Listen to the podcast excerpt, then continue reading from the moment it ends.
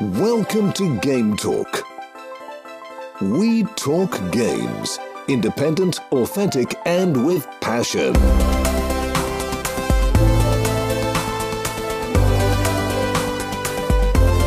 Here is your host, Joey. Herzlich willkommen in dem Game Talk, von dem ihr alle wusstet, dass er hier früher oder später noch kommen muss. Wer den Game Talk nämlich regelmäßig verfolgt, der weiß, dass wir hier gerne Real-Time Strategy, kurz RTS Spiele spielen und jetzt ist ja Age of Empires 4 rausgekommen.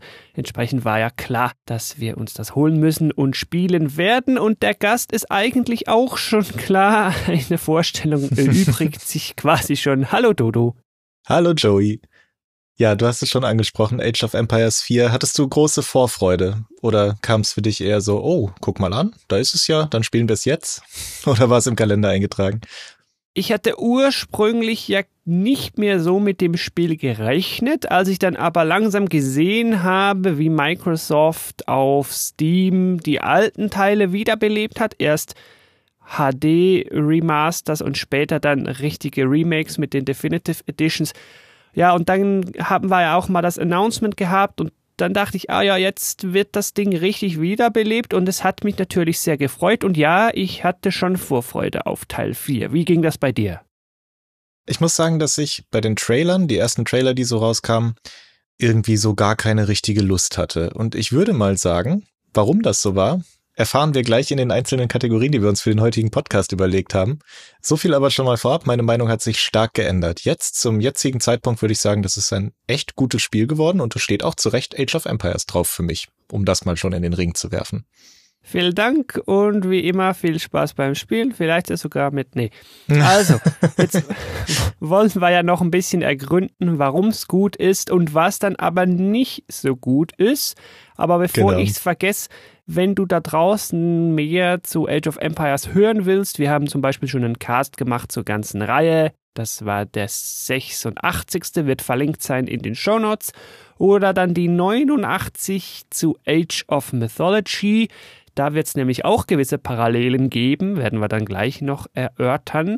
Ja, darfst du gern anhören. Show Notes gametalk.fm slash Age of Empires 4, also IV römisch 4 oder ganz einfach direkt bei dir im Podcatcher in der Beschreibung. Da hast du dann die Links zu den ganzen Episoden und so weiter. Ja, und ohne das Genre RTS jetzt komplett von vorne neu zu erklären, würde ich sagen, starten wir damit los, was sich nicht verändert hat. Was ist noch genre-typisch, was ist vielleicht sogar serientypisch für Age of Empires hier im vierten Teil? Mhm.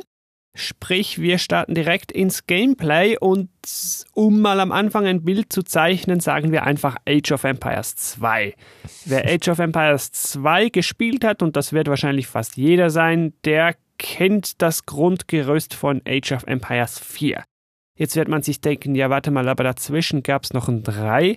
Ja, heißt, man hat sich nicht am dritten orientiert und darauf aufgebaut. Nein, man ging eins zurück was wahrscheinlich eine gute Idee war, und hat darauf aufgebaut.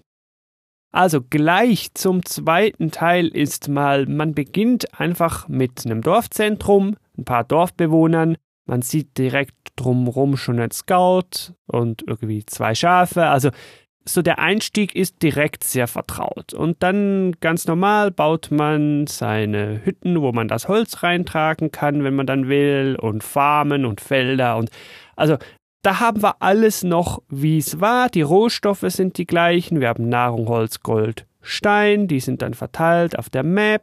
So, und dann haben wir unsere Forschungen, die irgendwie den Schwertkämpfer mehr Angriff geben und machen, dass der Dorfbewohner mehr Nahrung tragen kann. Wir haben die ziemlich ähnlichen Produktionsgebäude, also so ich habe schon böse Zungen sagen hören, Age of Empires 4 sei das Remake von Age of Empires 2. Ja, wir sprechen ja jetzt erstmal über die Sachen, die gleich sind und diese Theorie widerlegen wir dann gleich in dem Part, wo wir auf die doch relativ zahlreichen Unterschiede eingehen. Was vor allem natürlich gleich geblieben ist, ist, dass man sich diese Formel wieder ins Gedächtnis gerufen hat. Also Age of Empires 1 und 2 sind sehr Economy-heavy Real-Time Strategy Games, nenne ich es jetzt mal Das heißt, es ist ein großer Fokus darauf, wie du welchen Rohstoff abbaust, wo auf der Map der Rohstoff überhaupt ist. Das ist nicht immer gleich. Selbst bei Turniermaps können die Rohstoffe an anderen Ecken spawnen. Das heißt, ein großer Teil ist hier anders als bei einem StarCraft oder Warcraft, wo du immer deine Goldmine und dein Carbonvorkommen da hast. Viel Zeit wirst du hier erstmal damit verbrauchen, diese Rohstoffe zu finden, diese Rohstoffe abzubauen und dann eben auch ähm, so eine, ja, so eine Economy wirklich aufzustellen und zu gucken, okay, wie viele von den Dorfbewohnern muss ich jetzt auf Nahrung stecken, wie viele muss ich auf Gold stecken, vor allem wann. Im ersten Zeitalter muss ich vielleicht noch gar nicht so viel Gold abbauen, nachher switche ich dann vielleicht rüber. Und so ist es in einem Age of Empires, anders als bei einem Warcraft, wo man nachher so seine 10, 12 Arbeiter hat, ist es hier nicht untypisch über 50 oder gar 100 Arbeiter zu haben. Und das ist auch im vierten Teil wieder so geblieben. Man baut eigentlich die ganze Zeit durch seine Arbeiter und versucht erstmal diese Rohstoffe aufzustellen und dann eben irgendwann den Switch zu schaffen aufs Militär die Formel funktioniert hier definitiv wieder. Und den Switch nicht zu verpassen, so wie wir zwei, die regelmäßig zu langsam sind und dann überrascht werden von irgendwelchen Militäreinheiten und wir selber haben da noch gar keine Verteidigung gebaut. Ja, wir sind jetzt, äh, können wir ja hier dazu sagen, ich glaube, ich habe jetzt 20 Stunden gespielt erst, also dementsprechend ähm, noch nicht alles komplett für in Stein gemeißelte Expertenmeinungen nehmen. Das ist jetzt so der, der erste Eindruck. So lange ist das Spiel jetzt zur Aufnahmezeit auch noch gar nicht raus. Das stimmt, es ist relativ aktuell, das haben wir ja noch gar nicht gesagt. Es kam raus am 28. Oktober für Microsoft Windows, sprich PC. Das kann man dann spielen entweder bei Steam oder man holt sich in diesem Microsoft Store. Um es gleich zu sagen, das kann man dann cross ja, Plattform, wenn man das Plattform nennen will, spielen. Das funktioniert und es ist auch im Game Pass drin. Und das hat mich tatsächlich ein bisschen gewundert, schrägstrich gefreut. Also so ein Schlachtschiff von Microsoft selbst ja wirklich hier, das ist ja eine ihrer großen Lizenzen neben Halo und Forza. Und dass das dann einfach wirklich so im Game Pass von Tag eins an drin ist, fand ich auch einen, sehr, sehr coolen Move. Also ja, das ist ja wieder Danke, typisch Microsoft. Game Pass, ne? Also das Halo-Zeug, das ist ja auch alles immer gleich da drin. Also Mhm. die boosten den ziemlich. Ich hoffe ja immer, dass sie daran nicht zugrunde gehen. Aber das wäre ein ganz ja, die anderes Zahlen Thema. sprechen dagegen, die machen damit ganz schön. genau, das ist ein anderes Thema.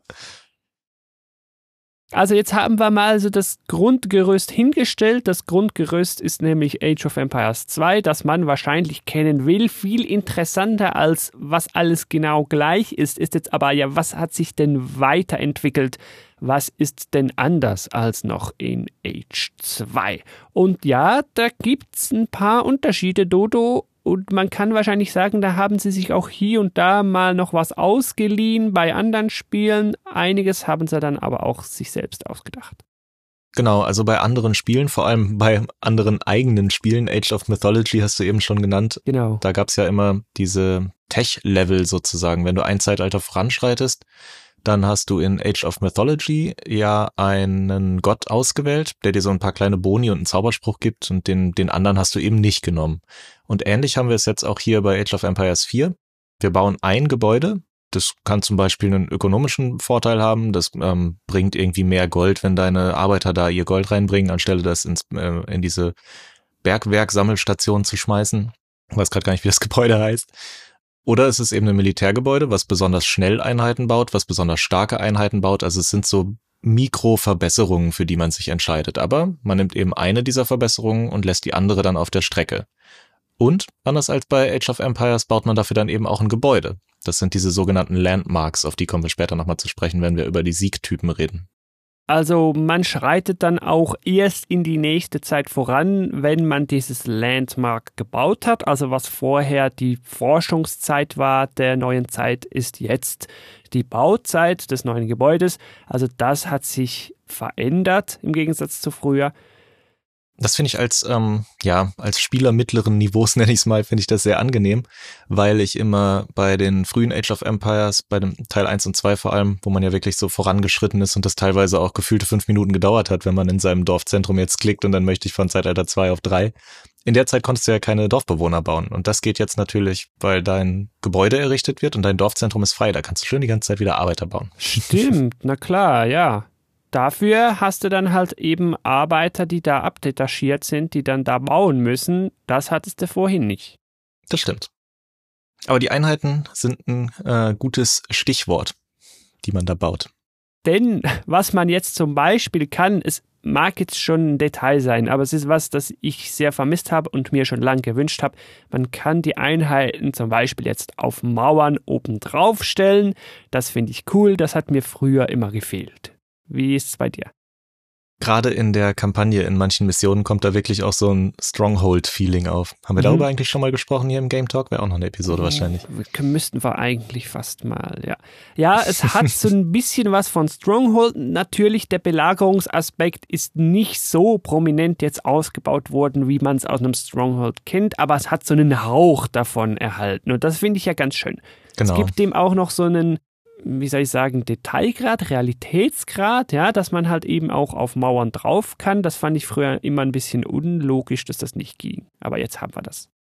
Noch dazu kannst du dann an die Mauern auch noch so Verteidigungstürme dran bauen. Mhm. Also nicht nur die normalen Türme kannst du bauen, sondern eben auch noch so ein Add-on an die Mauer, wo dann auch nochmal irgendwie rausgeschossen wird. Und im Gegenzug kann der Gegner aber auch mit so einem Belagerungsturm ankommen und seine Einheiten da auch einfach auf die Mauer direkt drauf schicken. Also das ist so ein bisschen das Hin und Her, wo sie sich überlegt haben, dass das Balancing noch austariert werden könnte, was so Turtle-Strategien nennt man das in RTS ja immer, so, so Einmauerstrategien angeht. Also wenn der Gegner nur noch irgendwelche Mauern baut, dann holst du halt natürlich deine Trebuchets wie auch früher und bombardierst ihn, aber du kannst eben auch deine ganzen Soldaten schon einfach in so einen Turm packen und versuchen, auf seine Mauer drauf zu schicken.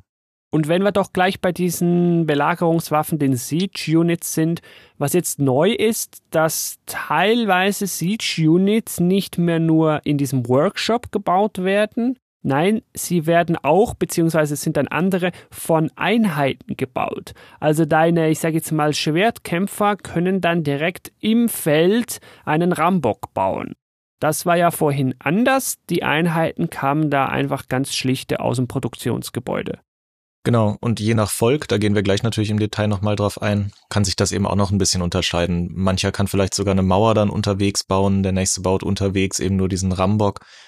Ich glaube, nicht mal alle können unterwegs überhaupt irgendwas bauen, aber das ist eben auch nochmal sowas, wo du so ein bisschen Map-Control dann mit reinkriegst. Also gerade die Belagerungswaffen, gerade diese Ramböcke, die waren ja dafür bekannt, dass sie unfassbar langsam waren. Mhm. Und dann war es meist schneller, mit dem Dorfbewohner hinzulaufen und so einen Siege-Workshop vor die, vor die Haustür des Gegners zu bauen, als darauf zu warten, dass diese Ramme über die ganze Map fahren. Das stimmt. Und hier hast du halt wieder spontan die Möglichkeit, da einfach was ins Feld reinzubauen, mitten im Kampf eigentlich. Finde ich ja spannend.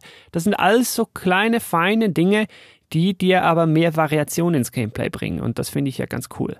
Genau. Dann, was sie auch noch gemacht haben, was mich ja früher immer geärgert hat, wenn du keine Verbündeten hattest, dann waren die ganzen Marktplatzgeschichten ziemlich, ja, nicht ziemlich, aber recht für die Katz. Hier hat man das Problem ganz einfach gelöst. Es gibt jetzt zum Beispiel neutrale Marktplätze, wo man also auch im 1 gegen 1 dann hinfahren und hinhandeln kann. Das finde ich eigentlich ganz schön. So hat der Gebäudeeinheitenzweig auch Bedeutung, wenn man halt eben keine Verbündeten dabei hat. Ja, das war im Prinzip jetzt die logische Schlussfolgerung. Also das ja schon gesagt, in Age of Empires früher konntest du dir das Handeln quasi ganz knicken, wenn du alleine gespielt hast. In Age of Mythology konntest du selber zwei Marktplätze bauen und dazwischen dann hin und her fahren, aber das hat sich auch irgendwie komisch angefühlt, so mit sich selbst handeln, nur um ein bisschen Gold zu generieren. Und hier hast du ja. jetzt eben wirklich, wie gesagt, die logische Schlussfolgerung ist einfach, dass es einen neutralen Handelsplatz gibt, der dann natürlich auch wiederum so ein bisschen Hotspot-Charakter auf der Map haben kann. Also je nach Map, wie wichtig das Gold ist mhm. und wie spät das Spiel auch schon ist. Vielleicht ist das Gold ja schon abgebaut. Das ist natürlich auch wie in den alten Age of Empires. Gold, Holz und auch Steine sind irgendwann verbraucht. Ja.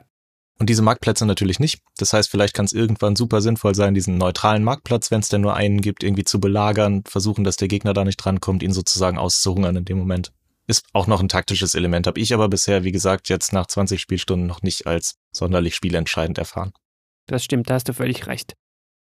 Jetzt hast du Hotspot auf der Map erwähnt.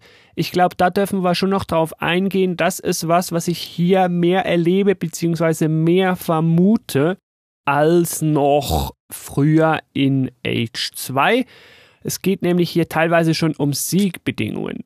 Und Landmarks haben wir ja vorhin auch schon angesprochen. Ich glaube, jetzt wäre ein guter Moment, um das mal zusammenzuführen und mal darüber kurz zu reden. Es gibt unter anderem eine neue Siegbedingung und die heißt, du musst alle Schreine auf der Map halten. Schreine auf der Map, das sind so ja, so kleine neutrale Gebäude. Da kannst du eine Einheit, also so einen Mönch in der Regel hinschicken und dann hast du diesen Schrein, dann hältst du den. Und wenn du alle auf der Map hast, ja, Siegbedingung erreicht, sofern die aktiviert ist, dann hast du das Spiel gewonnen. Also so ein bisschen, wie man es teilweise auch aus so Shooter-Multiplayer-Modi quasi kennt wo man dann irgendwie Punkte bekommt, wenn man Teile hält oder so. Es ist ein bisschen anders angelegt. Und ja, so werden Schreine zum Beispiel zu Hotspots auf der Map, wenn man diese halt umkämpft, wenn man sie halten will. Das ist auch ganz interessant. Das geht nämlich erst ab Zeitalter 3. Damit versuchen sie eben so ein bisschen dieses Techen zu belohnen. Also wenn du schnell deine Technologien hochbringst, schnell in Zeitalter 3 bist, dann kannst du dir möglicherweise vor deiner Gegenspielerin oder deinem Gegenspieler schon diese Schreine unter den Nagel reißen und die geben eben zusätzlich dazu, dass sie eine Siegbedingung sind, was ja schon gut genug wäre, auch noch Gold. Also ist quasi eine passive Goldquelle dann auch nochmal. Also so kann man schon dann immer wieder abwägen, rush ich jetzt eher, ähm, spiele ich eher ein Volk, was vielleicht am Anfang schon Reiter hat, werden wir gleich drauf eingehen, wenn wir auf die Unterschiede kommen. Äh, oder spiele ich vielleicht ein Volk, wo es sich lohnt, diese ganze Economy in den Griff zu kriegen und möglichst schnell Zeitalter 3 zu holen und dann auch noch das extra Gold mitzunehmen. Also man hat hier genug Möglichkeiten, wirklich so seinen Stil zu finden, finde ich. Zusätzlich natürlich die dritte Siegchance, außer alle Schreine halten und außer alle wichtigen Gebäude des Gegners platt machen, ist natürlich ganz serientypisch das Weltwunder bauen und das irgendwie zehn Minuten halten. Mhm. Und sich dann einturteln, ja, und eintauern. Genau, aber auch das ist jetzt bei mir im Multiplayer irgendwie noch nicht passiert. Also wenn das Spiel so weit ist, dass jemand die Ressourcen und die Technologien hätte, ein Weltwunder zu bauen, dann hat er in dem Moment meist schon den Gegner platt gerannt. Mhm. Beziehungsweise auch das Plattrennen wir haben es ja jetzt eigentlich nur mit einem Nebensatz gewürdigt. Das ist ja auch anders als in den Vorgängerteilen oder auch zum Beispiel bei Command Conquer oder ähnlichen Strategiespielen. Du musst ja deinen Gegner nicht mehr komplett platt machen. Du musst ja nur seine Landmarks zerstören. Theoretisch gewinnst du ein Spiel durch diesen Zerstörungssieg, wenn du fünf Gebäude platt machst und sein restliches Dorf kann dir egal sein. Das stimmt. Er könnte theoretisch eine super Economy haben, ganz viele Einheiten, Truppen, alles mögliche an Gebäuden. Und wenn du ihm die richtigen, ja, was sind's? Drei kaputt machst, ja, dann hast du direkt schon gewonnen, ja. Und was man hier vielleicht auch nochmal unterstreichen soll, sofern man diese Siegbedingungen denn am Anfang aktiviert hat, die gelten alle gleichzeitig. Also du kannst am Anfang des Spiels die Partie auf, ja, ich sage jetzt mal drei Arten und Weisen gewinnen, gleichzeitig. Und du kannst du dich halt während dem Spiel entscheiden, wo willst du vielleicht jetzt drauf gehen oder dann halt wieder wechseln, wenn du dann merkst, ja, nee, also Weltwunder völlig unrealistisch, ich gehe jetzt erstmal auf die Schreine oder nee, ich habe jetzt schon, schon so gute Belagerungseinheiten, ich probiere ihm die Gebäude kaputt zu machen, irgendwie sowas. Mhm. Was es noch nicht gibt, ist Königsmord, also man hat die eine goldene Einheit und die muss leben. Da haben die Entwickler, meine ich, aber versprochen, das wird noch nachgeliefert ein Fan-Favorite, aber nicht unbedingt das, was dann im E-Sport Fuß fassen wird, nehme ich mal an, ja. Ja, möglich, ja. Aber ich finde es ja wirklich recht spannend, hier im Spiel mehrere parallele Siegbedingungen zu haben. Da muss man sich ja auch immer drauf achten, wo geht jetzt vielleicht der Gegner drauf, ne? Oder wenn ich dann merke, hä, ich bin jetzt hier im Kampf, oh nee, meine Landmarks und der vielleicht dann aber heimlich schon sich in Position bringt, um die Schreine zu halten. Also sind alles so Dinge, wo man dann halt dran denken soll. Vor allem bringen sie damit eben auch wirklich Abwechslung in die Ladder Maps in Anführungszeichen. Also eine Map kann sich ganz anders spielen, wenn du da fünf verschiedene Schreine drauf hast, als wenn es nur einen einzigen gibt und der in der Mitte dann heiß umkämpft ist. Ja. Also wenn du eine Map mit fünf Schreinen hast, ist die Siegbedingung halte alle vielleicht relativ hinfällig, aber umso attraktiver ist es, ein Volk zu spielen, was schnell an die Schreine kommt, um dann massiv Gold einzunehmen. Und dieses Hotspot-Verhalten, meine ich, kannte man früher in Age 2 halt weniger, weil es da viel eher mal drum ging, zum Gegner hinzugehen und den dann da kaputt zu machen. Also der Hotspot war früher an der Front zu dir oder an der Front zum Gegner. Das waren die Hotspots, fertig. Und jetzt sind die halt eher mal verteilt und das begrüße ich. Der Vollständigkeit halber in einem Nebensatz noch ist ein kleines neues Feature, was drin ist, was aber meist nur in der Kampagne eingesetzt wird. Es gibt so Flecken, auf denen deine Einheiten unsichtbar werden, auf denen die getarnt werden. Aber sie werden, so, sobald du dich rausbewegst, wieder sichtbar. Das kennen wir zum Beispiel aus League of Legends und auf manchen StarCraft-Maps gibt's auch sowas. Aber das war, glaube ich, auch noch nie in der Geschichte der Videospiele irgendwie siegentscheidend in einem Realtime-Strategy. Ja, ja. Ja, was vielleicht jetzt auch noch fehlt, was dann wichtiger ist oder größer und entsprechend ein Unterschied ist zu AOE2, der Mod-Support, den gibt es noch nicht. Der ist aber auch schon confirmed. Der soll also auch noch kommen. Also wem was an Mods gelegen ist, mir jetzt nicht so, aber die Leute, die gibt es sicher zurecht. Der muss sich noch ein bisschen gedulden, aber es kommt. Ja, sonst hätte ja auch schon jemand den Königsmord einfach selbst programmiert. Wir wissen doch, wie schnell das geht. Stimmt. So, jetzt kommen wir aber zum, ich würde mal sagen, größten und wichtigsten Unterschied und was wir dann davon halten, können wir dann auch gleich noch sagen. Es geht jetzt um die Völker. Wir erinnern uns, Age of Empires 2, gerade so gegen Ende mit all den Add-ons etc. und Definitive und so, gab's, ich weiß nicht, 20 Völker oder so, auf jeden Fall mega viele. Hier haben wir jetzt aktuell noch acht. Klar, das Spiel kam erst raus, klar, da wird irgendwann ein DLC kommen mit neun Völkern, aber jetzt haben wir erst acht und das ist natürlich schon ein großer Unterschied. Dafür aber unterscheiden die sich noch weit stärker voneinander, als wir das noch früher in Age 2 hatten. Das finde ich ja grundsätzlich auch ganz gut. Wie findest du das? Auch lieber weniger, dafür unterschiedlich oder sagst du ja lieber ähnlich und dafür mehr? Auf welcher Seite stehst du da, Dodo? Generell, ja, ähm, wird jetzt den ein oder anderen Langzeithörer hier nicht schocken, äh, bin ich da eher so auf der Blizzard-Seite, so macht drei oder vier Völker und arbeite die ordentlich aus. So wie wir es ja bei einem StarCraft auch haben. Die unterscheiden sich ja wie Tag und Nacht. Da fängt es ja schon an, wo kann ich meine äh, Gebäude bauen und wie kann ich die Einheiten überhaupt produzieren. Mhm. Und meine Arbeiter unterscheiden sich grundlegend. So krass darf man sich jetzt natürlich logischerweise auch aus historischem Hintergrund, der ja bei Age of Empires immer auch eine Rolle im Game Design spielt, nicht vorstellen. Mhm. Also ich habe jetzt nicht auf einmal irgendwelche komischen Larven, die sich da in Gebäude entwickeln. Nee, ich habe natürlich weiter diese mittelalterlichen Einheiten. Aber unter diesem historischen hm, Deckmantel haben sie doch gameplay-technisch ganz schön viele innovative, gute und vor allem neue Ideen. Also ich war wirklich überrascht, wie viel man dann doch aus dem Civilization Design hier noch rausgeholt hat, gerade auf Gameplay-Ebene. Ja. Wir haben weniger Völker, aber immer noch mehr als bei einem Blizzard-Game. Wir haben nämlich insgesamt hier äh, acht Fraktionen, acht Civilizations äh, nennt man die, glaube ich, immer. Unter Kennern, weiß ich gerade nicht aus dem Kopf. Mhm. Ähm, aber die unterscheiden sich doch sehr. Also natürlich hat man das gleiche Grundkonzept. Jede Zivilisation, mit einer Ausnahme, gehen wir gleich drauf ein, braucht alle Rohstoffe, ähm, sammelt die auch relativ gleich, sage ich jetzt erstmal, und jede Zivilisation hat natürlich auch die Gebäude, in denen sie dann ähm, die Militäreinheiten baut. Vielleicht sagen wir kurz mal einfach die Zivilisation und dann wollen wir dann auch noch mal kurz drauf eingehen, was die Einzelnen so auszeichnen, oder? Genau. Also wir haben zum einen die Briten, dann die Franzosen, die Römer, die Chinesen, die Mongolen, die Rus, also wahrscheinlich dann Russen, die mit einem komischen Namen, was aber Araber sind und dann Delhi Sultanat. Das ist dann für mich Indien. Also das gibt dann an der Zahl 8, wie gesagt. Interessanter ist jetzt aber ja, Dodo, wie bitteschön unterscheiden die sich? Und jetzt wollen wir doch mal kurz mit der, ich sag mal, Basisfraktion anfangen. Das sind aus meiner Sicht die Briten. Genau, die spielen sich in Anführungszeichen normal wie ein Age of Empires Volk. Die haben nicht so krasse Neuerungen, die das Gameplay jetzt komplett auf den Kopf stellen würden. Die laden ein bisschen dazu ein, wir haben es eben schon gesagt, ähm, diese Turtle-Strategien zu fahren, weil sie eine fette Aura um ihr Schloss, äh, um ihre Keeps drumherum haben. Wie nennt man die denn nochmal? Festung heißen die, glaube ich, auf Deutsch. Mhm. Die großen Verteidigungsgebäude, die man ab Zeitalter 3 baut. Da haben die Briten so eine Aura drumherum, die äh, dafür sorgt, dass die Einheiten stärker sind, schneller angreifen und die auch andere Verteidigungsgebäude bufft. Also man merkt hier schon, da kann man sich definitiv ein bisschen mit eintörteln, wenn man am Anfang irgendwie vielleicht versucht, auf Economy zu spielen. Und die versuchen, ja, verschiedene Skills auf die Einheiten draufzulegen. Auch das kennen wir eher so aus einem Warcraft. Die Bogenschützen zum Beispiel sind natürlich die Go-To-Einheit der Briten wieder. Und die haben gleich drei Fähigkeiten. Die können nämlich ihren großen Erzfeind, die Kavallerie, diesmal kontern.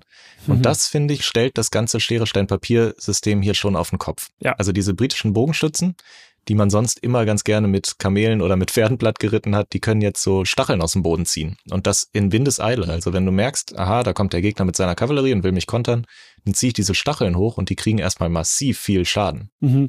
Ich glaube, das ist schon grundsätzlich was Neues, dass jetzt hier Einheiten teilweise Fähigkeiten haben können.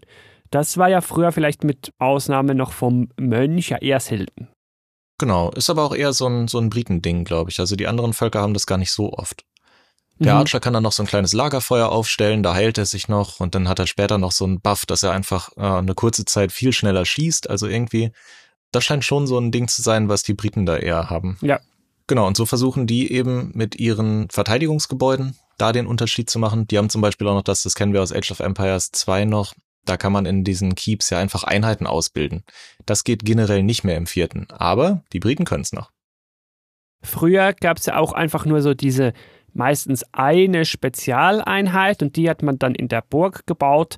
Das ist hier anders. Hier wird in der Burg eigentlich nicht so Einheiten gebaut und die Spezialeinheiten, von denen gibt es meistens dann auch mehr, verteilen sich auf die übrigen Gebäude.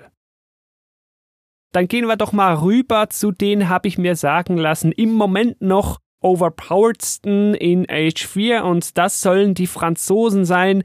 Und Dodo, du darfst mir dann gleich sagen, warum die offenbar so overpowered sein sollen. Ich weiß nur, die sollen irgendwie gute Ritter haben. Zusammen mit den Russen, zu dem kommen wir dann aber gleich noch. Und irgendwie Handel soll da ein bisschen bevorzugt sein. Irgendwie sowas. Viel mehr habe ich zu denen aber nicht im Kopf. Für mich sind die ja auch noch eher so standardisch. So ein bisschen wie die Briten. Genau, für mich auch und für mich fühlen die sich auch nach einem ganz seltsamen Mix an. Also die haben irgendwie ein paar vergünstigte Gebäude, ein paar vergünstigte Technologien, die du quasi geschenkt kriegst in Anführungszeichen und dann, wie du schon sagst, den den ähm, Fokus auf die Ritter. Und die sind seit Zeitalter 1 wirklich gut. Also ich habe da mal versucht, so ein Pro-Build nachzuspielen und damit machst du schon ganz schön Alarm und zwar sehr schnell. Also damit kannst du super schnell den Gegner unter Druck setzen. Das heißt, du baust halt am Anfang nicht deine normalen Man-at-Arms, ne, also diese ganz normalen Standardkrieger in Anführungszeichen oder Bogenschützen, sondern halt gleich auf diese Reiter, versuchst sie irgendwie hochzutechen. Dann haben die noch eine Technologie, wo die Reiter sich, sobald sie aus dem Kampf raus sind, selber heilen. Mhm. Das heißt, du rennst halt einfach nur über die Felder deiner Gegner, haust denen die Arbeiter kaputt, reitest wieder raus, weil meistens haben die Gegner entweder gar keine Kavallerie, die schnell genug hinterherkommt, oder deutlich unterlegene. Dann heilst du dich hoch und machst das Ganze nochmal. ja, das, Das fühlt sich schon sehr stark an im Moment. Mhm, Das mhm. scheint so deren Ding zu sein. Weniger auf Reiter, so wie ich das verstanden habe, sind die Römer. Da sind eher die Fußsoldaten präsent. Genau, die spielen sich eben auch wie so ein, wie so ein relativ normales Volk noch, aber hier kommen dann eben schon wirklich die starken Änderungen dazu. Also hier haben wir zum Beispiel äh, Fußsoldaten, die man so ein bisschen, ja, je nach seinen Wünschen anpassen kann. Die normalen Fußeinheiten kannst du ab Zeitalter 2 dann hochtechen mit Spezialwaffen, dann haben die irgendwie so einen, so einen Zweihänder dabei und sind besonders stark gegen gepanzerte äh, Gegner. Oder du kannst sie dann äh, mit extra Schaden gegen ungepanzerte Gegner nochmal anpassen. Das ist immer so ein bisschen, ja, es hilft wahrscheinlich, wenn du siehst, welches Volk der Gegner hat und welche Strategie da auf dich zukommt, dann kannst du da noch ein bisschen dann mit deinen Soldaten customizen in einem ganz, ganz begrenzten Umfeld. Mhm. Aber was ich hier cool fand, ist die Idee, dass sie äh, Priester haben, die sie von vornherein bauen können. Die meisten anderen Völker, äh, Civilizations, kriegen die Priester oder ihre entsprechenden Gegenstücke an religiösen Einheiten immer erst im Zeitalter 3. Das Heilige Römische Reich kann das schon seit Zeitalter 1 und das lohnt sich auch, denn der Priester ähm, gibt so einen so einen Geschwindigkeitsbuff. Und das ist natürlich super, um das einfach mal in so einen Typen reinzustellen, der gerade Beeren sammelt. Der Mhm. sammelt die Beeren dann 20 Prozent schneller, sprich, ich habe schneller meine Nahrung im Lager. Und so äh, muss man am Anfang immer so ein bisschen aufpassen, dass man Gold sammelt, von dem Gold einen Priester holt. Der Priester wiederum bufft dann die ganzen Arbeiter durch. Da ist dann so ein bisschen dieses Gameplay der Economy schon geändert. Also auch nichts Weltentscheidendes, aber interessant auf jeden Fall, vor allem weil man die Priester dann natürlich, wenn man eh schon eine Menge davon hat, auch super benutzen kann, um sobald man denn das dritte Zeitalter hat, erstmal loszulaufen und alle fünf Holy Sites und alle Reliquien einzusammeln, so nach dem Motto. Mhm. Dann hat Man man, hat die sie ja Priester dann eh. auch schon bereit, ja. Wer sich vielleicht gern einturtelt, aber sagt, nee, Briten mag ich nicht, der wird vielleicht auch hier mit den Römern glücklich. Die haben nämlich ziemlich starke Mauern, was da natürlich auch immer hilft. Tja, und beim nächsten Volk musst du mir ein bisschen aushelfen. Das verstehe ich nämlich einfach nicht. Also ich habe jetzt mehrfach versucht, mich in China reinzuspielen, Mhm. aber irgendwie fühlt sich das ganz komisch an, als würden die Zahnräder noch nicht so richtig ineinander greifen. Das kann aber natürlich auch an mir liegen. Also ich wurde auch nicht richtig warm damit. Vielleicht ist das ein Volk, das man einfach auch besser üben muss. Aber ich glaube, so die Kernunterschiede sind mal, um mit China aufzusteigen in die nächste Zeit, musst du nicht ein Landmark bauen, du kannst und musst beide bauen. Also es ist sowohl Fluch als auch Segen. Du hast dann halt natürlich mehr Investment, weil die Gebäude, die kosten halt immer was. Du hast dafür dann aber auch die Boni von beiden Gebäuden. Hast also beides. Das ist so das eine, was China auszeichnet. Das andere ist, die haben solche Steuereintreiber, ich weiß gar nicht mehr, wie die offiziell heißen, die können dann zum Beispiel zu einem Gebäude hin und da dann zusätzlich Geld draus rausholen. Das ist so Teil von denen, fand ich irgendwie speziell. Ich bin da aber, wie gesagt, noch nicht so ganz drin und Dodo, dir ist es offenbar ähnlich gegangen. Ich glaube, wenn man da irgendwie dann doch mal irgendwie so ein, zwei Pro-Guides dazu anguckt und sich anschaut, wie man da in welches Zeitalter muss, und die haben ja nicht nur Zeitalter, die haben ja dann noch Dynastien. Wenn du irgendwie die zwei Gebäude fürs erste Zeitalter baust und dann das erste vom dritten Zeitalter, dann kannst du schon in die Dynastie und kriegst da noch einen Bonus. Aber wenn du dann einmal die Dynastie wechselst, ist der Bonus wieder weg. Und es ist viel auf einmal. Das ist nicht das anfängerfreundlichste Volk, sag ich mal. Ich glaube, die Chinesen war früher schon eher so das Pro-Volk und vielleicht wird sich das hier dann auch wieder so abzeichnen. Vielleicht ähnlich kann ich mir vorstellen, verhält sich dann auch mit den nächsten, nämlich den Mongolen. Die gab es ja so ähnlich auch schon in zwei. Hier sind sie aber nochmal stärker verändert als da. Die müssen wieder keine Häuser bauen. Hinzu kommt aber noch, dass die anderen Gebäude, die sie bauen, dass man die einpacken kann und dann mit denen rumfahren kann. Wie nützlich das ist, weiß ich noch nicht, aber es ist sicher mal ein sehr auffälliges Feature. Du musst quasi sogar reisen unterwegs. Also du hast ein besonderes Gebäude, das Stein abbaut. Passiv. Also du findest eine Steinquelle mit deinen Mongolen, da baust du dieses Gebäude drauf und das hat so eine Aura. Und nur in dieser Aura, um diesen Steinhaufen drumrum, kannst du deine besonderen spielentscheidenden Technologien nachher erforschen. Mhm. Also das ist wirklich wichtig. Und was ich ja mega krass fand, ist, wenn du in dieser Aura ein Einheitenproduktionsgebäude hinstellst und dann die Einheit baust, dann kommen gleich zwei. Genau, du kannst dir dann noch Einheiten schenken lassen, wenn du nachher deine Technologien alle hast. Dann kannst du statt diese Technologien zu erforschen, zwei Einheiten gleichzeitig bauen. Das ist schon krass. Also du hast schon einen ziemlich, ziemlich starken Anreiz, dich da um dieses Steingebäude herum anzusiedeln. Und ja, dann muss man natürlich schon sagen, wirst du gezwungen werden zu reisen. Aber was ich meinte, ich weiß nicht, ob es dir sonst im Spiel so taktisch viel bringt. Ja, vielleicht wenn du gescoutet wurdest und dann kannst du vielleicht umziehen und dann kommt der Gegner und dann bist du nicht mehr da. Hm, irgendwie so, aber du wirst ja ständig gescoutet, also ob du da irgendwelche Tricks fahren kannst, so meinte ich das, hm, da mache ich noch ein Fragezeichen hinter. Ich könnte mir vorstellen, dass du das benutzen kannst, um vor allem mit deinen Produktionsgebäuden mal an den Gegner ein bisschen näher ranzufahren und dann wieder ein bisschen wegzufahren, wenn er irgendwie doch dann den Konter hinkriegt. Mhm. Denn diese Mobilität, die ja auch historisch natürlich den Mongolen auf den Fahnen geschrieben steht, äh, die wurde hier sehr, sehr gut umgesetzt, finde ich. Also nicht nur, was wir jetzt beschrieben haben, schon, dass ihre ganzen Siedlungen umziehen können, sondern du baust auch seit Zeitalter 1 quasi nur berittene Kampfeinheiten. Also du hast natürlich auch die Möglichkeit, noch irgendwie so ein paar normale Soldaten dazuzustellen, aber der große Vorteil ist eben, dass du so wahnsinnig schnell bist mit den Mongolen. Das ist ein Volk, äh, was sich super zum Harassen eignet, also den Gegner am Anfang nerven und unter Druck setzen, indem man ihm ein paar Bauern wegschießt und sowas. Und ich glaube, da könnte ich mich auch nochmal reinfuchsen. Das macht schon ganz schön Spaß. Das wirkt wie eine faire Version der Franzosen.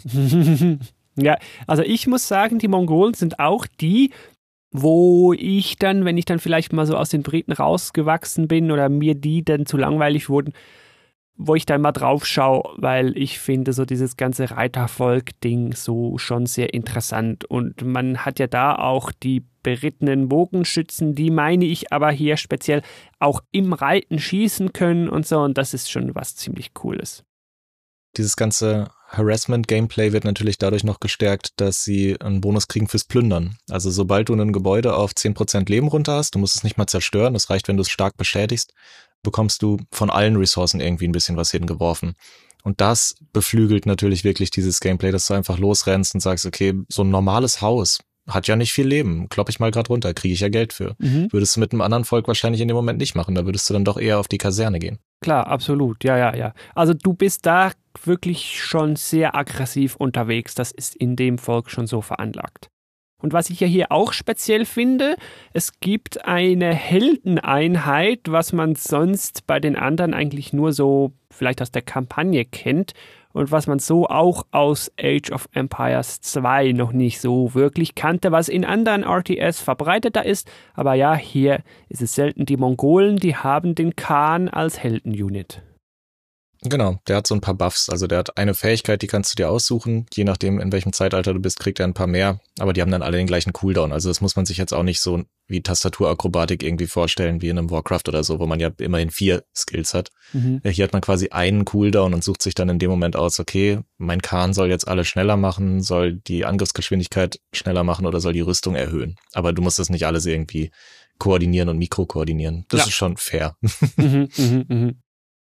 Dann die Russen habe ich schon angesprochen. Ich meine, die haben auch gute Reiter, wie schon die Mongolen. Ich meine, die haben gute Ritter vor allen Dingen.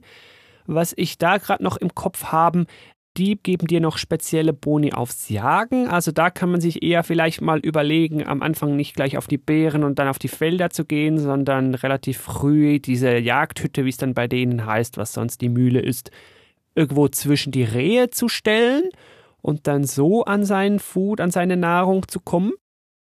Ja, die haben auch wieder so einen, so einen kleinen Twist, wie sie überhaupt ihre Rohstoffe sammeln, finde ich. Das Jagen hast du schon angesprochen.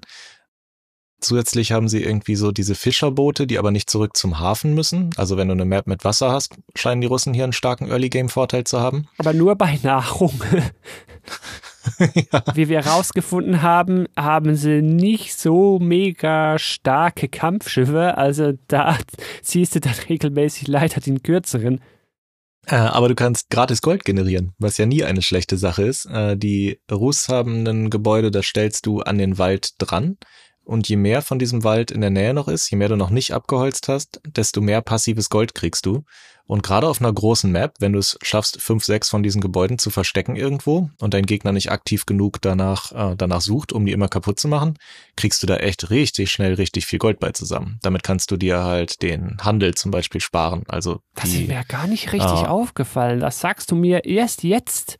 Ich habe nur noch gesehen, die bekommen Boni auf äh, Holzfällerstätten und so. Wenn die dann im Umkreis von einem Tower sind, dann bekommst du da mehr Holz draus und so. Solche Dinge haben die noch. Aber das mit dem Gold, das ist mir jetzt gar nicht so aufgefallen. Interessant. Was mir dafür aufgefallen ist, und das finde ich cool, das hatten früher, glaube ich, nur die Spanier in Age 2. Das haben hier die Russen, das sind berittene Mönche, die sind natürlich entsprechend viel schneller als die normalen und das ist dann deutlich angenehmer, wenn man mit denen mal eine Reliquie holen will. Stimmt.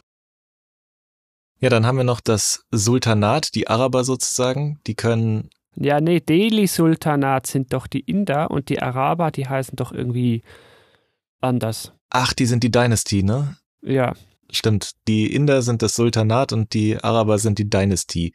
Und die können sehr, sehr gut, wir kennen es aus Age of Empires 2, mit Kamelen Druck machen. Mhm. Kamele haben eine Aura, wo jedes Pferd in der Nähe schwächer wird. Das heißt, es ist wieder der absolute Cavalry-Counter. Wenn du erwartest, von einem Mongolen oder Franzosen gerusht zu werden, dann kannst du wahrscheinlich mit den Arabern mit Kamelen ganz gut dagegenhalten, könnte ich mir vorstellen. wahrscheinlich ja. Die haben nicht nur die Nahkampfkamele, die relativ schnell auch abgegradet werden können auf eine sehr starke Kavallerieeinheit selbst, sondern eben auch berittene Kamele. Das haben wir eben schon gesagt. Damit kannst du so ein bisschen Hit and Run spielen, kannst rumlaufen und Pfeile vom Kamelrücken schießen. Mhm. Das spielt sich militärisch sehr, sehr angenehm. Und auch die haben eine dieser wirklich interessanten neuen Ideen, die ich so in einem Strategiespiel vorher noch nie gesehen habe.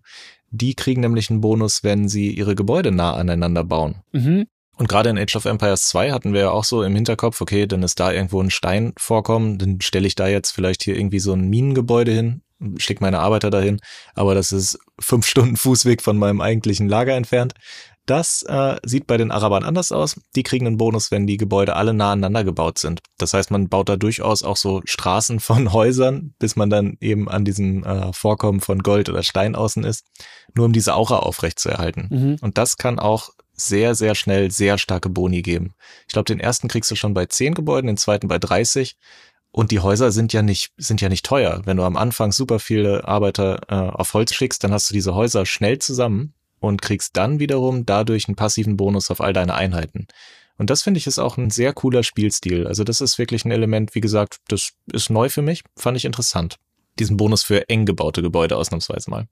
Und was da noch dazu kommt, die steigen in den Zeitaltern nicht über separate Gebäude auf. Nein, die haben so quasi ein, ja, eben dieses Bonus-Main-Gebäude und die Zeitalter, das sind dann so Anbauten an das Gebäude. Also es ist nicht ein eigenes, sondern ein daran entwickeltes, das dich dann in der Zeit aufsteigen lässt und du kannst dann sogar erst noch jeweils wählen. Es gibt dann so verschiedene Wege, den Economy-Weg, den quasi Mönch-Religionsweg, den Kriegsweg, so. Also du kannst da schon auswählen, wann du welches nehmen willst, um in die Zeit aufzusteigen. Sonst bei den anderen Völkern ist ja die Reihenfolge dann vorgegeben und hier kannst du selber wählen, wann du was machst. Stimmt, das sind alles so Flügel von dem großen Palast dann in dem Moment, den du dazu baust, ja. Dafür musst du auf den natürlich dann aber auch besonders aufpassen, weil das ja quasi dein einziges Landmark ist, in Anführungszeichen. Das ist dann wirklich so dein Kern, ja. Ein nettes Detail finde ich hier, die Araber essen keine Wildschweine. Die können sie nicht jagen, also beziehungsweise sie können die schon jagen und erschießen, aber sie können eben anders als andere Zivilisationen keine Nahrung daraus gewinnen. Stimmt. Aus historischen Gründen. Dafür bekommen sie aber einen Bonus auf Beeren. Es gibt noch ein anderes Volk, das das nicht kann. Die Inder machen das auch so. Da haben wir direkt den Übergang zum letzten Volk, über das wir noch kurz reden müssen. Haha, sehr gut. Die haben nämlich auch eine interessante, einzigartige Mechanik da drin. Die können, ähnlich wie das Römische Reich, die Priester oder deren Gegenstück dazu, den sogenannten Scholar, auch ab Zeitalter 1 bauen. Und diese Scholars, je mehr du von denen hast, desto schneller techst du. Jetzt denkt man erstmal so, okay, aber wie soll ich das denn alles mit meiner Economy am Anfang äh, vereinbaren? Ich soll Techen und das bezahlen und dann auch noch Priester bauen und das bezahlen, nur damit ich ein bisschen schneller bin. Nein, die Inder kriegen alle Techs gratis. Dafür dauern die aber sechsmal so lange. Also ja. während ein Brite zum Beispiel seine erste Technologie, das ist, glaube ich, ganz klassisch dieses, ich fäll die Bäume schneller. Das ist eigentlich so immer das Erste, was man erforscht.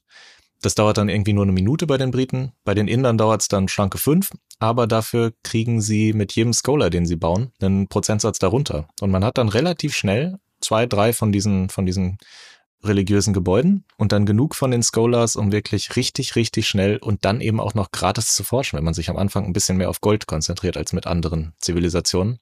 Das gefällt mir auch sehr, sehr gut. Dachte ich am Anfang auch, ah, irgendwie mega cool, gratis forschen dafür länger habe es mir dann angesehen und habe eben dann genau diese Mechanik entdeckt mit, ja, aber du musst die Religionsgebäude in der Nähe des Gebäudes haben, wo du forschen willst und du musst dann dieses Religionsgebäude auffüllen mit diesen Gelehrten Okay, und das war mir dann wieder so leicht zu mühsam. Plus, so bekommt man natürlich faktisch gefühlt einen Bonus-Goldpreis auf die Forschung. Die sind ja dann doch nicht so richtig kostenlos, weil man ja diese Gelehrten noch zuerst gegen Gold ausbilden muss und die dann da hinstellen muss. Also, das war mir dann wieder so ein bisschen zu kompliziert, aber du magst ja die Inder sehr. Ja, das wäre jetzt meine Folgefrage gewesen. Welche der Zivilisationen ist denn dein Favorit im Moment? Ich habe mich in die Inder jetzt ein bisschen reingefuchst und habe da im Moment sehr viel Spaß dran, eben diese gratis Forschungen zu haben und eben rauszufinden, okay, natürlich baut man dann am Anfang erstmal diese Scholar, was mache ich da eigentlich später mit? Dann kannst du irgendwie hier und da eine Reliquie snacken, kannst da vielleicht versuchen, so eine Siegbedingung einzunehmen mit denen. Du hast ja dann, wie wir es beim Römischen Reich schon beschrieben haben, du hast ja dann diese Priester sowieso in dem Moment. Dann mhm. kannst du sie natürlich auch benutzen. Und die Inder haben ab Zeitalter drei Kriegselefanten. Und die finde ich ja auch wahnsinnig cool. Die sind auch mega gut. Ich habe ja am Anfang auch gleich auf die geschielt wegen den Elefanten, weil ich die früher mit den Persern schon so cool fand. Hab dann aber sehr schnell gemerkt, ja, nee, ist vielleicht doch nicht so meins. Also ich schiel jetzt, sobald ich dann aus den Briten mal so ein bisschen rausgewachsen bin, auf die Rus oder die Mongolen. Irgendwo da werde ich dann wahrscheinlich zu Hause sein. Ich finde es aber spannend, dass man tatsächlich so dieses Grundwissen über das Spiel kann man eigentlich mit den drei, vier Sachen, die wir jetzt hier für jedes der Völker erwähnt haben, auf das gesamte Spiel übertragen. Also wenn du jetzt schon gut bist mit den Briten, dann wirst du halt auch sehr, sehr, sehr schnell in die Franzosen reinfinden Und wenn du eben diese eins, zwei Kniffe, über die wir jetzt hier geredet haben, rausfindest, dann bist du auch bei der arabischen Dynastie oder dem indischen Sultanat oder den, den Rus. Wie gesagt, du musst das Rad nicht neu erfinden. Du musst drei, vier Kniffe anwenden. Also das ist da schon anfängerfreundlich genug, aber dann doch eben kompliziert genug, um auch alten RTS-Veteranen nochmal irgendwie neue Ideen abzulocken. Ja. So, und jetzt, da wir so das Grund-Gameplay erläutert haben, was ist neu, was ist alt, und sich das aufs ganze Spiel erstreckt, also auch auf den Multiplayer, vielleicht jetzt nochmal den Fokus auf das Singleplayer-Erlebnis, soll heißen auf die Kampagne. Ich meine, die scheint nämlich die Gemüter etwas zu spalten. Bevor wir verraten, wo wir da stehen, wollen wir doch mal sagen, was ist denn die Kampagne, was macht denn die da gerade so aus, was macht sie denn neu?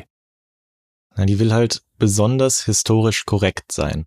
Und dementsprechend hast du eben relativ selten in der Kampagne, dass du in ein Zeitalter voranschreitest. Das ist ja schon mal so der erste Gedanke, weil klar, wir spielen hier eine Schlacht. Während dieser einen Schlacht entwickelt man sich mal nicht eben von der Steinzeit bis ins Frühmittelalter. Mhm. Das ist natürlich, wenn man es historisch anfassen will, Quatsch.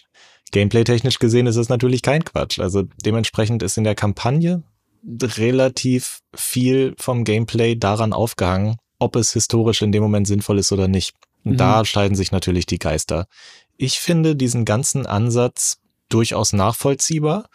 Und man ist den Weg vor allem auch komplett zu Ende gegangen. Ob das jetzt ein Holzweg ist oder nicht, muss jeder für sich selber entscheiden. Aber ich finde, sie haben hier auf jeden Fall Mut dazu gehabt, diese Idee so weit durchzuziehen, dass man eben auch zum Beispiel eine Erzählerstimme hat. Also die Level in der Kampagne werden dann dokumentiert, wie wir es zum Beispiel von so typischen BBC-Dokumentationen kennen. Mit so einer Stimme aus dem Off wird dann gesagt, ah, und hier ritt die goldene Horde dann übrigens an der chinesischen Mauer vorbei. Anstelle, wie wir es bei äh, Age of Empires 2 hatten, dass William Wallace da selber seine Rede schwingt. Ja. Und das ist natürlich auch wieder so ein Ding. Ja, okay, die Kampagneneinheiten sprechen alle in ihrer eigenen Sprache. Und diese Sprachen entwickeln sich auch. Also es ist ein total cooles Detail, wo mit Sicherheit einige Geschichtsprofessoren lange dran gearbeitet haben. äh, je nach Zeitalter entwickeln sich die einzelnen Sprachen. Und du hörst dann tatsächlich bei diesem äh, Heiligen Römischen Reich nachher so deutsche Sätze da auch zwischendurch, einfach ja. weil es zu dem Zeitpunkt in diesem Regierungsbereich gesprochen wurde. Oder auch die Engländer, am Anfang verstehst du kein Wort von dem Kauderwelsch und später sind es dann vollständige Sätze. Also das ist mega cool, ja. aber so wollte man sich hier natürlich dann auch keinen Genghis Khan hinstellen, der dann auf einmal Englisch oder Deutsch spricht.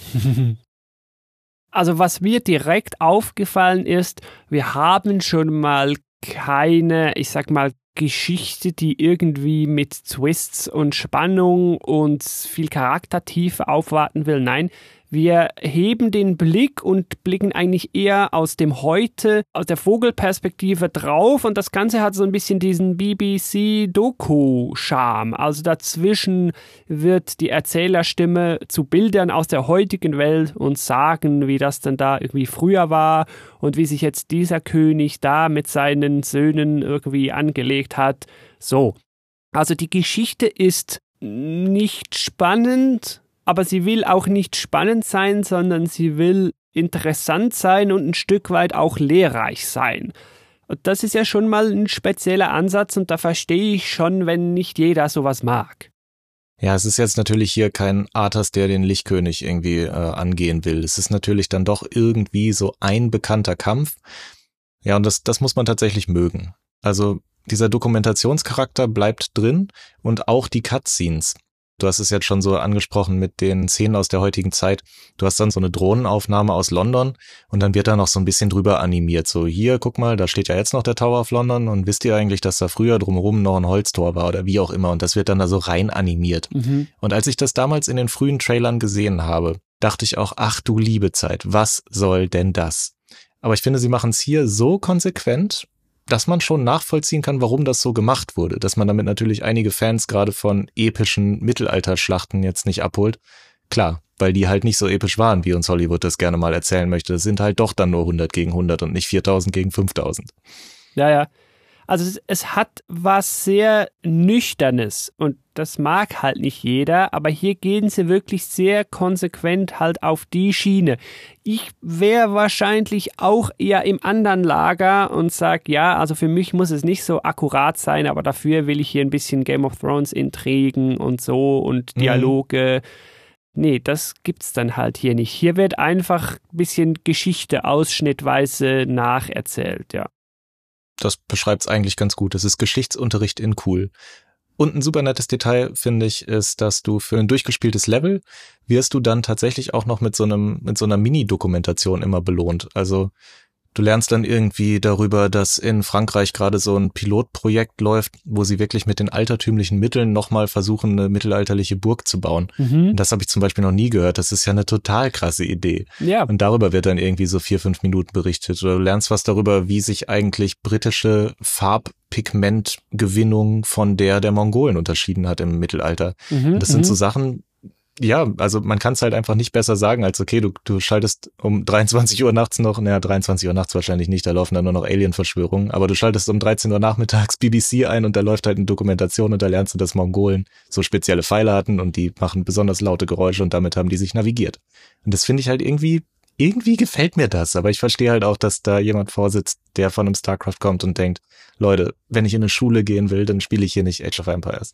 Ja, aber es ist ja eigentlich so der Age-Linie auch irgendwie treuer, weil ja halt da eher so die Geschichte schon immer etwas im Fokus stand, jetzt verglichen mit halt diesen ganzen Fantasy-RTS, wo es sowas natürlich sowieso nicht gibt. Entsprechend haben wir hier ja auch einen Kontrast zum anderen RTS-Futter, das aktuell gerade so rumschwirrt, seien das jetzt die StarCraft oder die Iron Harvests oder so mhm. ist ja auch mal was Neues. Ne? Also man kann es so positiv formulieren. Oh, und was mir auch so beim Spielen aufgefallen ist, was auch was relativ Neues ist, in der Kampagne selbst gibt es keine Achievements. Das finde ich ist super, super angenehm, gerade wenn wir da so an aktuelle Spiele denken, wo dann immer links oben eingeblendet wird, mach doch diese 27 optionalen Sachen noch und hast du eigentlich schon das Achievement dafür, dass du das Level hier nur mit Bauern geschafft hast. Also im Gegensatz dazu haben wir hier ein Spiel, wie immer du willst. Du kannst diese Mission rushen, du kannst dich komplett einturteln, mach, was du möchtest. Du wirst nicht irgendwie von blöden Achievements genervt die ganze Zeit. Die gibt es im Multiplayer, die gibt es natürlich, wenn du zum ersten Mal dein, dein Player-Profilbild änderst, wenn du das erste Mal auf Multiplayer klickst, wenn du das erste Mal einen leichten Computer besiegst. Es gibt eine Million Achievements und es gibt auch so Fortschrittbalken, wo du irgendwie dein Profil mit aufhübschen kannst oder wie auch immer. Aber in der Kampagne ist es wirklich angenehm so gehalten, dass du nicht alle zwölf Minuten irgendeine Einblendung kriegst, dass du nicht irgendwie dann während dieser historischen Schlacht gebeten wirst, dann doch bitte jetzt nur noch mit äh, Piken und nicht mehr mit Schwertern zu kämpfen oder wie auch immer.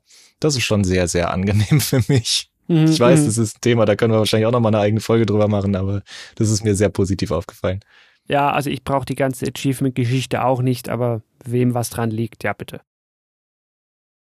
Jetzt haben wir ja bis hier, darf ich sagen, durchwegs positiv, ja, sehr positiv aus meiner Sicht, über Age 4 gesprochen und das zu Recht, aber um die andere Seite auch nochmal kurz zu sagen, es gibt natürlich schon so ein paar Punkte, die noch nicht so ganz perfekt sind, vielleicht ist auch nicht mehr wert, ich weiß es nicht.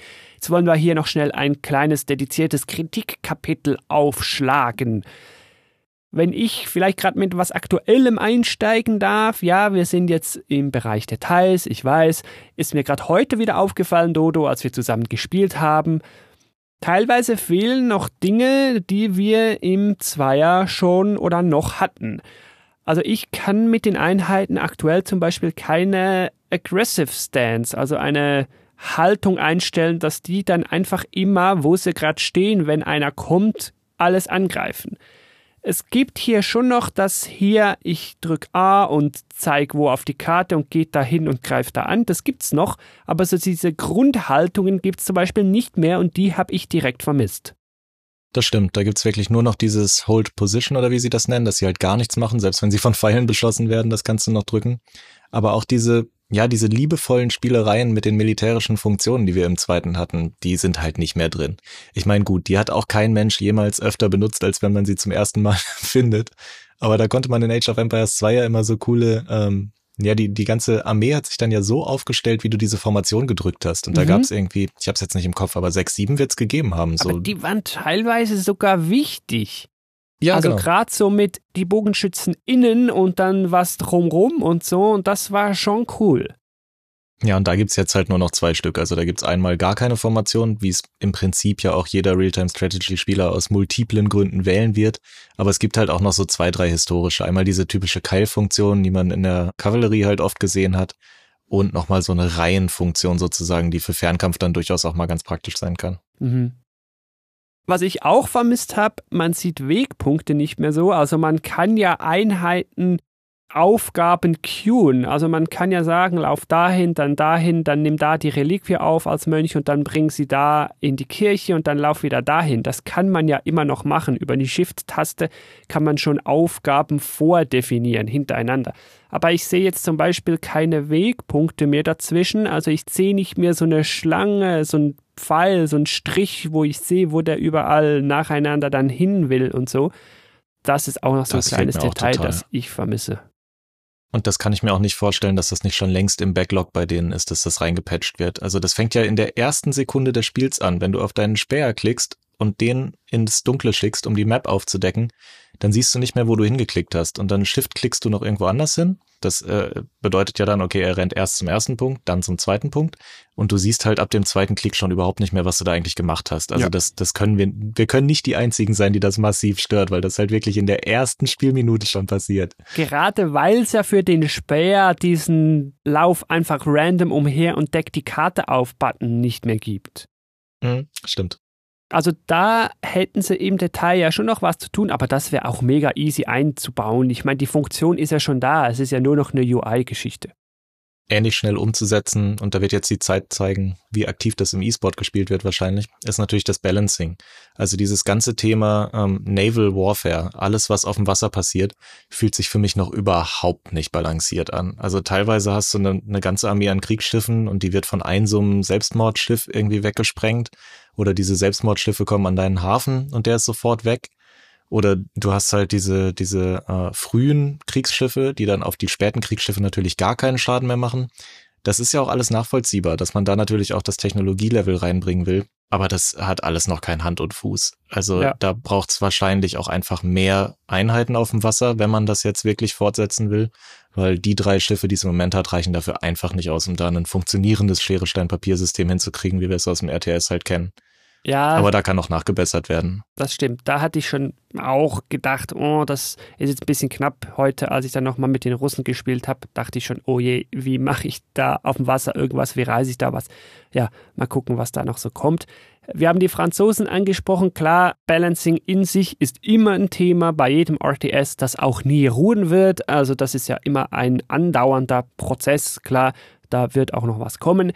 Ja, gerade da muss halt auch was kommen. Also äh, ich habe jetzt eins der ersten E-Sport-Turniere verfolgt und da haben sie halt wirklich schon auch unter den Kommentatoren einen Running Gag draus gemacht, dass ja, also in einem E-Sport-Turnier in Age of Empires darfst du jede Zivilisation nur einmal nehmen.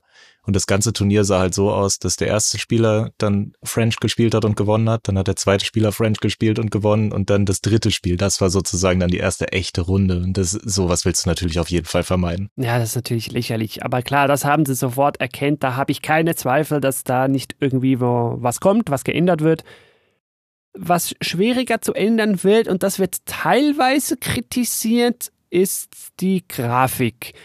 Da höre mhm. ich verschiedene Dinge, Grafik nicht so gut, Grafik zu bunt, zu Comic. Bevor ich da meinen Senf dazu gebe, Dodo, wo stehst du da in der Diskussion? Ich stimme da ein bisschen zu und muss gleich vor allem auch noch ein ganz anderes Fass aufmachen dazu, aber äh, lass uns erst bei der Grafik an sich bleiben. Die wirkt halt auch eher 2015 als 2021, mhm. finde ich ein bisschen.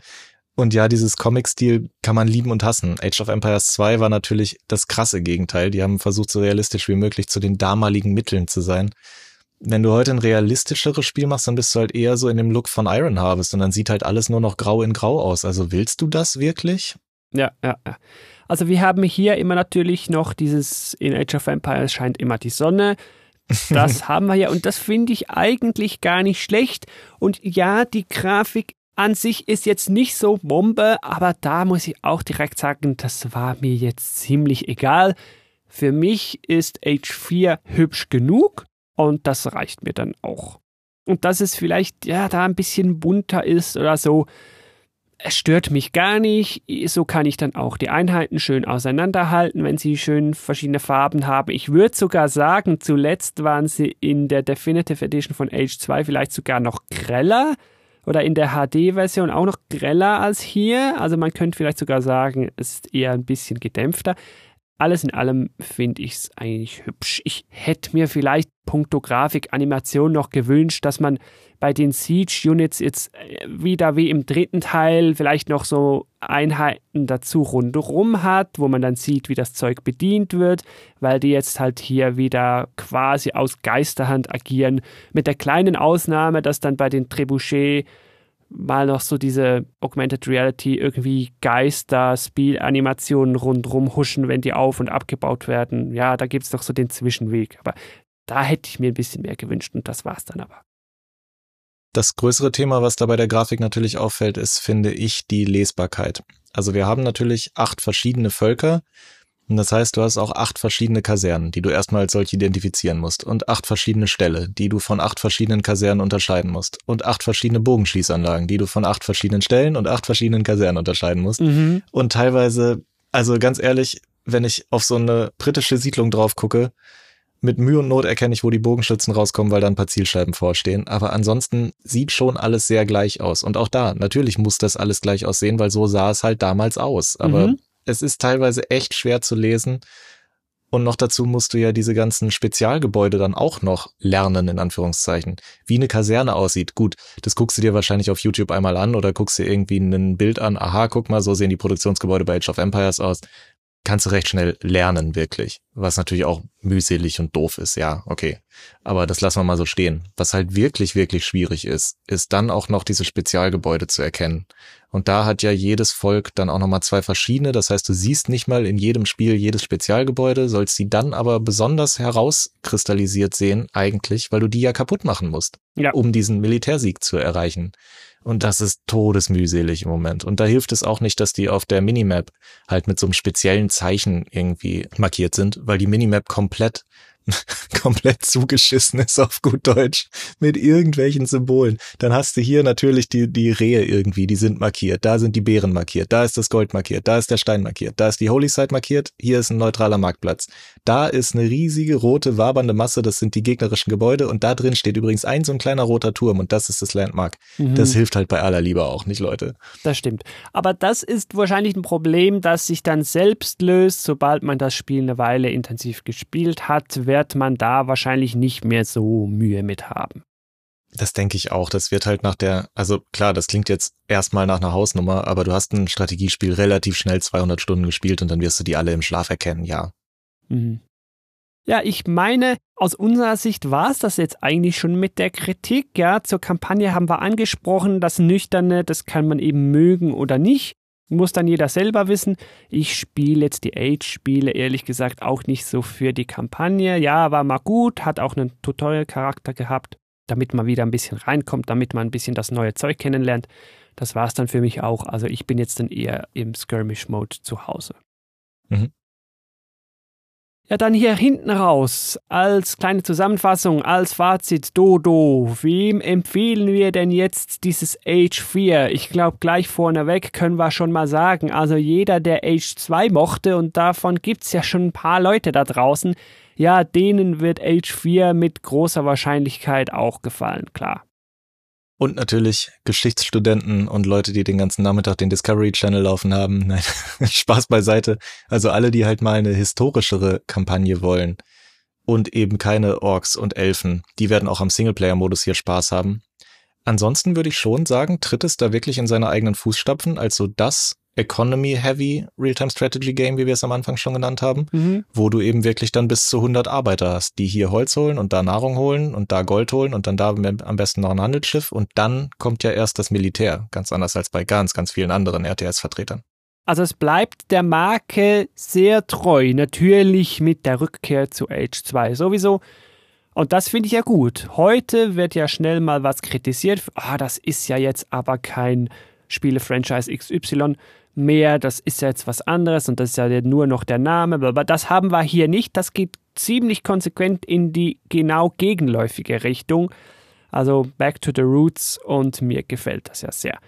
Also entsprechend, wie du gesagt hast, RTS-Liebhaberinnen, Liebhaber, die den Zweier schon mochten, sollen hier zugreifen. Die was Realistischeres irgendwo durch möchten, sollen hier zugreifen. Viel Auswahl hat man ja ohnehin nicht. Was würdest du sonst spielen? Die Definitive Edition vom Zweier oder vom Dreier oder vielleicht vom Einer. Okay, mehr hast du ja irgendwie gerade nicht. Ja, auf der anderen Seite natürlich weiß ich nicht, ob so die Blizzard-Fraktion hier so glücklich wird. Kann natürlich sein, weil im Kern auch RTS. Aber wer hier irgendwie viel Micromanagement, Heldenmanagement und Fantasy sucht, der ja, wird natürlich nicht fündig. Genauso natürlich auch im Umkehrschluss, wer keine Lust hat, hier fast wie ein Anno am Anfang eine Siedlung aufzubauen, sondern lieber fünf Arbeiter in eine Goldmine wirft, der bleibt halt auch bei einem Warcraft. Und zuletzt noch so die ganze PC Master Race, die dann sagt, ja, also ich brauche hier schon Raytracing, weil sonst überleben das meine Augen nicht und ich brauche hier State of the Art, sonst kann ich nicht spielen. Der hat da leider auch Pech gehabt, weil so hübsch ist es dann nicht. Also die Cutscenes sind ja wohl fotorealistisch. nee, aber das stimmt. Also das 2021er Grafikbrett haben wir hier natürlich auch nicht vor Augen. Aber das muss ja auch nicht. Es ist halt ein Gameplay-Spiel und kein Grafikspiel. Finde ich auch völlig okay. Ja, ich glaube, damit hätten wir doch jetzt Age 4 sehr gut abgerundet. Jeder da draußen weiß jetzt ungefähr, was ihn erwartet, was Age 4 halt auszeichnet, dass es zurückgeht zu Age 2, aber was es dann gleichzeitig neu macht. Entsprechend hier hinten raus bleibt mir wie immer Dodo mich bei dir zu bedanken. Ein sicherer Wert, eine sichere Bank, wenn es um RTS-Topics geht hier im Game Talk. Ich freue mich ja immer wieder, mit dir die Titel zu spielen und dann hier zu besprechen. Das geht mir ganz genauso. Und hier ein Aufruf an die Community auf jeden Fall. Schreibt mal in die Kommentare, was im Moment eure Lieblings-Civilization ist, welches Volk ihr am liebsten spielt. Das würde mich auch interessieren. Mhm. Wir haben sie ja jetzt alle so ein bisschen umrissen. Wenn ihr schon reingespielt habt, dann äh, diskutiert gerne darüber, wer hier im Moment der Stärkste ist, wer genervt werden muss, ob Frankreich vielleicht gar nicht so OP ist. Go, go. Am besten gametalk.fm slash Kontakt. Und eigentlich, was man hier auch noch erwähnen sollte, Dodo, wir machen ja eigentlich zu wenig Werbung für deinen oder euren Twitch-Kanal bei der Sumpfkrautbande meine ich, gab es doch immer den RTS Monday und das hier ist doch die Gelegenheit, um den ähm, fortzuführen. Also nehme ich mal an, dass man bei der Sumpfkrautbande auf Twitch Age 4 sehen wird. Ist das richtig? Die erste Kampagne haben wir schon durch, aber die Mongolen könnt ihr euch noch angucken. Guckt da rein, wird natürlich auf der Webseite wie immer verlinkt sein. Ich sag nochmal gametalk.fm slash Age of Empires 4. Ja, und damit danke ich auch dir da draußen fürs Zuhören. Schön bist du bis hier dran geblieben. Würde mich natürlich wie immer freuen, wenn du beim nächsten Game Talk dann auch wieder reinhörst. Am besten geht das, wenn du den Podcast hier kostenlos abonnierst. Also klick mal den Abo-Button auf der Webseite oder bei dir im Podcatcher, dann kommt jede Episode kostenlos immer direkt zu dir aufs Gerät. Ja, und bis zum nächsten Game Talk, dann wünsche ich dir da draußen wie immer viel Spaß beim Spielen. Vielleicht ja sogar mit Age of Empires 4. Tschüss. Tschüss, tschüss.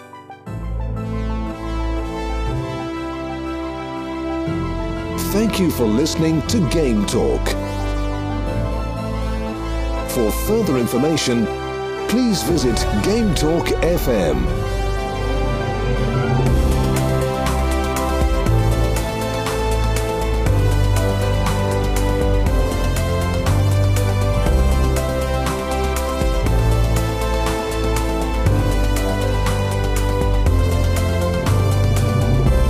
Next time